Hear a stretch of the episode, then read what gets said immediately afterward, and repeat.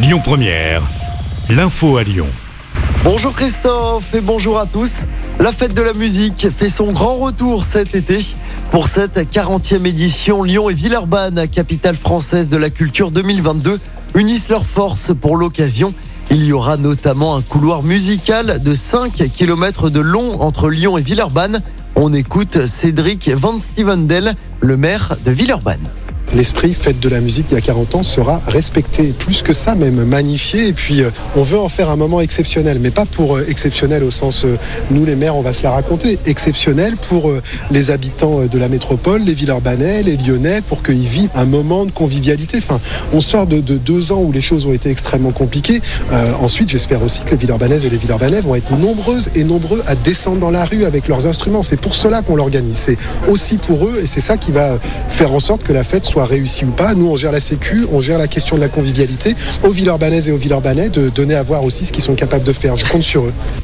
Et le programme complet de cette fête de la musique est à retrouver sur notre site internet et sur notre application. Le choc ce matin à Clessé, près de Mâcon. L'adolescent de 14 ans, garde à vue depuis hier matin, a reconnu avoir poignardé à mort sa petite amie. Ça s'est passé dans la nuit de mercredi à jeudi. La victime avait 14 ans également et était en quatrième.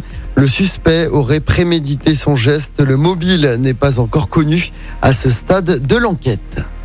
5 ans de prison pour une violente agression au marteau. Un homme de 51 ans a été condamné pour avoir assommé une octogénaire à coups de marteau pour lui voler son sac dans lequel se trouvait l'argent qu'elle venait de retirer à la banque. Ça s'est passé le 27 mai dernier dans le 6e arrondissement. L'homme connu de la justice avait été arrêté en début de semaine à son domicile de Saint-Genis-Laval. Il a donc été condamné hier à Lyon à 5 ans de prison. Un septuagénaire gravement blessé cette semaine à Vaux-en-Velin. Il a été touché à la tête par un projectile jeté par deux enfants de 2 et 5 ans depuis un balcon. C'était mercredi soir. Ça s'est passé rue Émile Zola. Selon le progrès, la victime souffre d'un traumatisme crânien. Les parents des deux enfants ont été placés en garde à vue afin de comprendre les circonstances de l'accident. En sport, du football à suivre ce soir, l'équipe de France va tenter de décrocher sa toute première victoire en Ligue des Nations, battue par le Danemark la semaine dernière, puis accrochée par la Croatie cette semaine. Les Bleus se déplacent ce soir en Autriche. Le coup d'envoi de ce match sera donné à 20h45.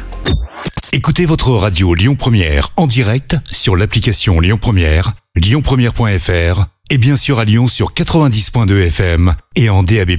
Lyon Première